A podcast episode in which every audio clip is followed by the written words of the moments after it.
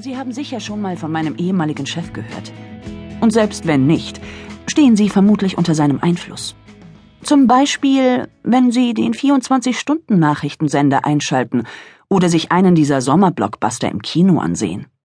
Das ist er. Lesen Sie Zeitung? Oder diese Hochglanzmagazine, auf deren Cover in schreiendem Magenta prangt, heißer Dirty Talk, der seine Boxershorts in Flammen aufgehen lässt. Das ist er auch. Denn wenn Sie in der modernen Welt leben, ist es sehr wahrscheinlich, dass Robert alle oder zumindest einige der Medien besitzt, die Sie konsumieren. Aktuell steht er, glaube ich, auf Platz 35 der Forbes-Milliardärsliste. Ich war seine Assistentin. Alle wichtigen Männer haben Assistenten oder meist Assistentinnen. Das ist die erste Regel, die Sie sich merken sollten. Haben wichtige Frauen auch Assistenten? Ja, natürlich. Aber Männer regieren die Welt. Immer noch. Das ist die zweite Regel, die Sie im Kopf behalten sollten. Nicht, weil dies ein feministisches Manifest wäre, sondern weil es erklärt, wie alles angefangen hat. Denn das ist es, was Sie alle wissen wollen, die Reporter, die Blogger. Wie haben wir es angestellt? Wie konnten zwei kleine Mädchen den mächtigsten Mann New Yorks austricksen? lautete die Schlagzeile bei Upworthy. Ich bin 30 Jahre alt. Emily ist 28. Mit meinen knapp 1,63 Meter auf Zehenspitzen bin ich zwar kleiner als der Durchschnitt, aber Emily bringt es mit Absätzen auf über 1,80. Nicht gerade klein.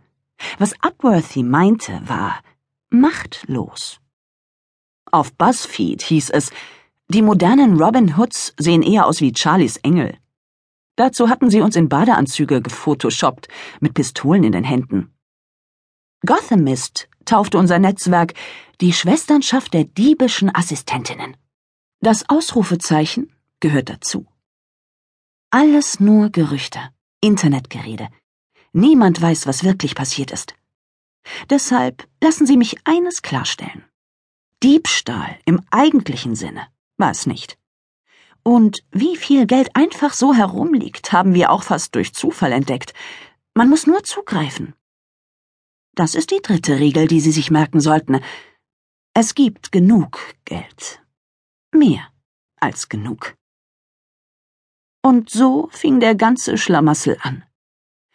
Robert musste nach LA zu einem wichtigen Meeting mit der Führungsriege einer Titan-Tochter von der West Coast, und das Triebwerk seiner privaten Boeing besaß die Frechheit auszufallen. Tina! schrie er aus seinem schallisolierten gläsernen Büro. Robert ist eigentlich von Natur aus kein Schreihals. Aber was sollte er tun, wenn er gegen die Schallisolierung ankommen und durch die geschlossene Bürotür gehört werden wollte? An seinem Ton erkannte ich, dass er meinen Namen gerufen hatte.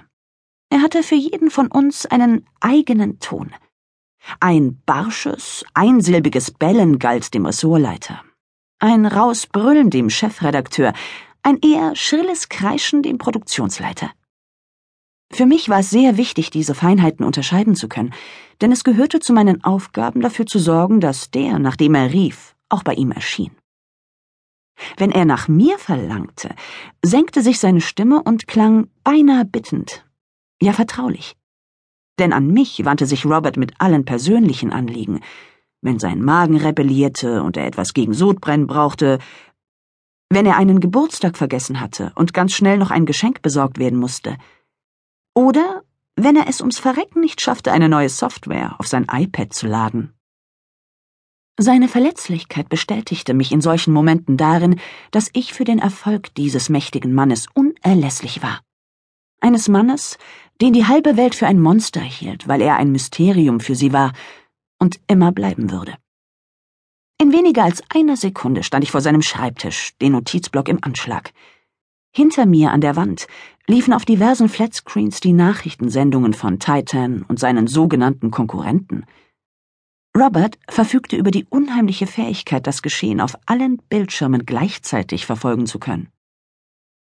Insgesamt war er im Besitz von neun Satellitensendern, 175 Zeitungen, 100 Kabelsendern, 40 Buchverlagen, 40 Fernsehstationen und einer Filmproduktion. Damit erreichte er im Schnitt 4,7 Milliarden Menschen, was ungefähr drei Viertel der Welt